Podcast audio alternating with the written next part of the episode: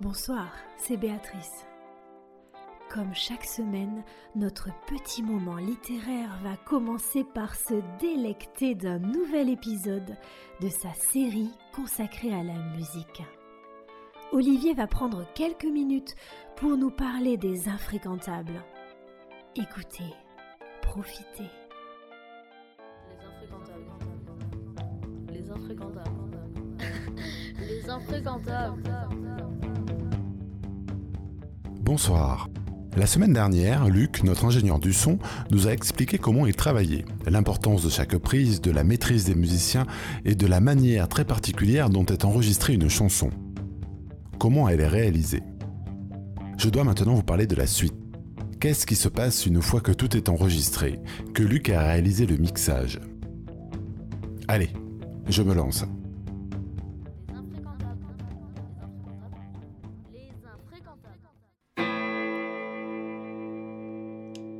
Regardez-les passer, eux ce sont les sauvages, ils vont où leur désir les porte par-dessus.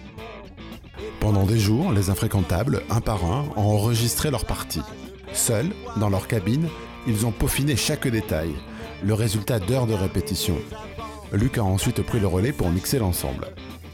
Après le mixage, la phase suivante, c'est le mastering, l'étape finale de la post-production. Il faut harmoniser l'ensemble des éléments sonores du mix stéréo et en optimiser la lecture sur tous les supports. Pour le réaliser, on utilise des outils comme l'égalisation, la compression, la limitation et l'élargissement stéréo. Des termes un peu barbares pour qui n'est pas ingénieur du son. Le mastering corrige les sifflements, clic, clac, souffle, oubliés lors du mixage final. Il assure la continuité du son entre plusieurs pistes. Il procure une impression de cohésion et de netteté d'un bout à l'autre de l'EP. Cette étape est vraiment fondamentale. C'est elle qui fait le lien entre l'artiste et celui qui va écouter, quel que soit le moyen qu'il va utiliser. Le terme en lui-même vient de la notion de copie maîtresse.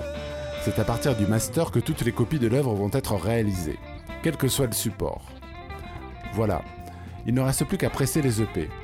J'ai bien dit presser, pas graver. Le pressage consiste à réaliser un moule dans lequel est coulé le plastique du disque. La qualité est bien meilleure que celle d'un simple gravage. Le master a été envoyé à notre prestataire. Dans quelques jours arriveront les EP, prêts à être distribués.